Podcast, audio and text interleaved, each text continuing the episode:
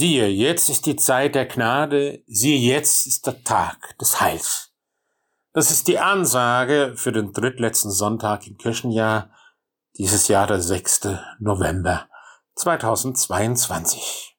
Eine klare Zeitansage, die hier gemacht wird.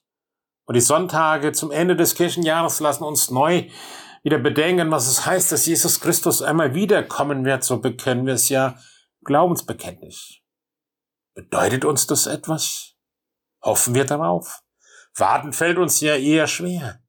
Andererseits warten wir doch auf die Klimakatastrophe, warten auf neue Pandemien, warten auf schreckliche Ereignisse, die sich medial ja gut verkaufen und Menschen ja sich bewegen lassen. Aber Lernen aus Angst ist manchmal wichtig, aber auf Dauer auch nicht gut. Lernen wir dass wir Angst haben müssen vor der Wiederkunft Gottes?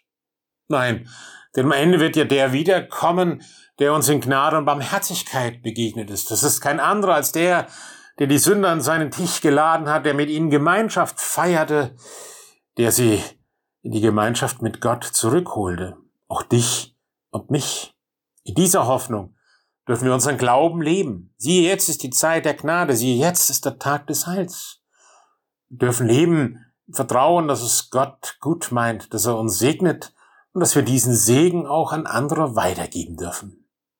Lieber Herrn Gott, lass mich in allem in diesen Tagen vor so vielen Fragen und Herausforderungen und auch vor so mancher unbestimmten Angst und vor so mancher konkreten Sorge immer wieder dein Heil und deine Gnade erfahren, fest darauf vertrauen, auch wenn ich es vielleicht im Augenblick nicht sehen kann, dass du mitgehst dass du segnest und dass du einmal wiederkommen wirst, um dein Friedensreich endgültig aufzurichten.